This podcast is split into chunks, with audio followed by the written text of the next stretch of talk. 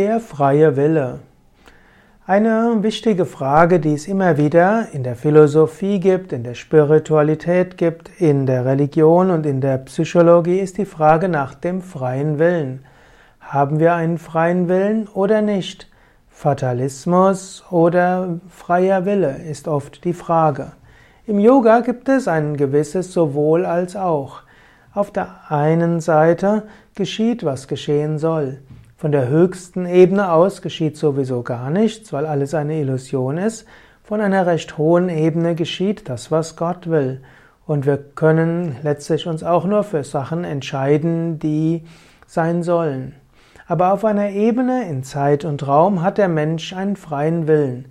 Der Mensch kann zum einen sich entscheiden, zum zweiten kann der Mensch auch seinen freien Willen nutzen, indem er seine Reaktion auf die eine oder andere Weise ändert. Man könnte sagen, ein Tier hat vermutlich nicht einen solchen freien Willen, mindestens die meisten Tiere. Wenn der Hund etwas zu fressen sieht, rennt er hin und frisst.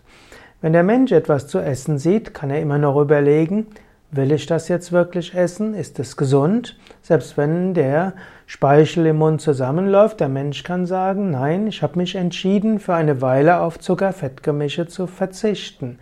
Oder er kann sagen, nein, es ist jetzt nicht gesund, ich warte noch ein paar Stunden, damit ich zwischen zwei Mahlzeiten ausreichend Zeit habe.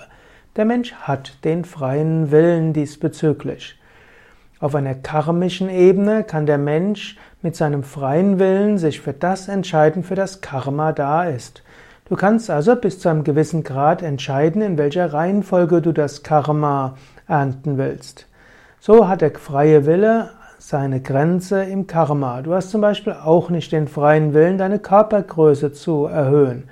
Gut, du könntest sagen, mit bestimmten Yoga-Übungen kannst du die Wirbelsäule aufrichten, dann kannst du ein paar Zentimeter größer werden. Ich kann mich erinnern, als ich mit Yoga begonnen hatte, hatte ich vier Zentimeter Körpergröße gewonnen. Das weiß ich deshalb, weil mit 17 war, hatte ich, oder mit 18 habe ich einen Führerschein bekommen, damit auch nochmal einen neuen Personalausweis und so weiter. Und da wurde gemessen und da war meine Körpergröße 1,70 und zwei Jahre nachdem ich Yoga geübt hatte, war meine Körpergröße 1,74 Meter. Aber größer habe ich es nie geschafft. Also es gibt bestimmte Grenzen für den freien Willen.